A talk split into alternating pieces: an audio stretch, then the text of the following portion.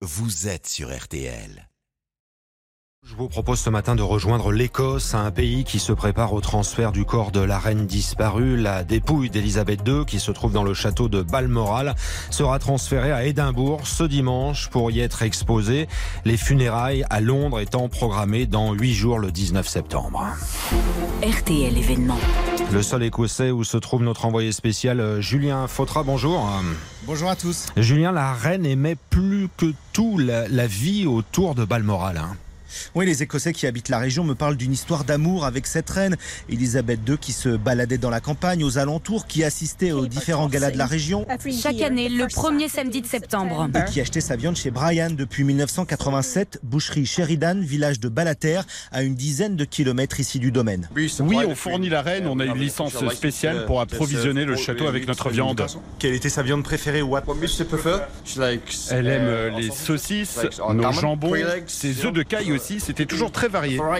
Alistair est une célébrité locale, un magasin de produits ménagers quincaillerie dans la rue principale et il est partout, partout en photo à côté de la reine, lui et elle sous tous les angles. Un fan, un vrai. J'ai longtemps fourni les télévisions pour le château et j'ai rencontré la reine à cette occasion. On parlait aussi beaucoup de la météo car euh, tous les deux on s'occupe de notre jardin. C'était euh, le rêve pour elle ici, les barbecues, euh, monter à cheval. Elle venait pour s'échapper de Londres.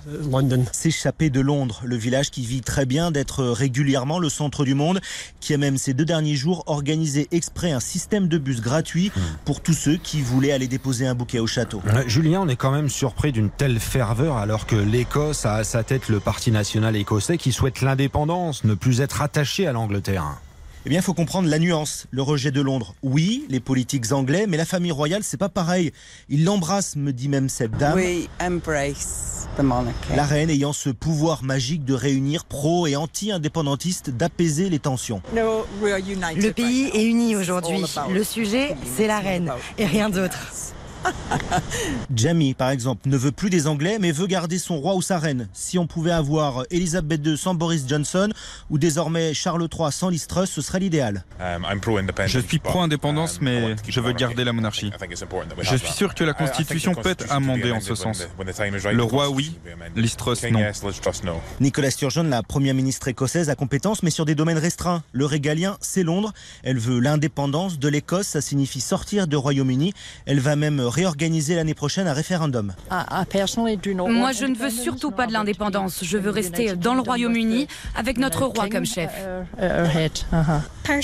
Moi aussi, je suis écossaise et britannique. Ce qui a changé les choses récemment, c'est que l'Écosse a voté à 62% massivement, donc, pour rester dans l'Union européenne, donc contre le Brexit, qui l'a pourtant emporté, car majoritaire dans l'ensemble du Royaume-Uni. J'aime l'Europe et je suis triste du Brexit. La reine ne se mêle pas de politique, mais elle incarne l'humanité. Elle veille à ce qu'on ne s'oppose pas, à ce qu'on reste malgré tout unis.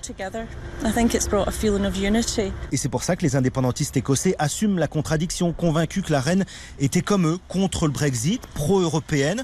Tous aimaient Elisabeth II, tous aiment Charles III, jusque-là. Tous n'aiment pas, en revanche, les dirigeants anglais. RTL événement Made in Scotland en Écosse avec l'envoyé spécial de RTL Julien Fautra. Merci euh, Julien.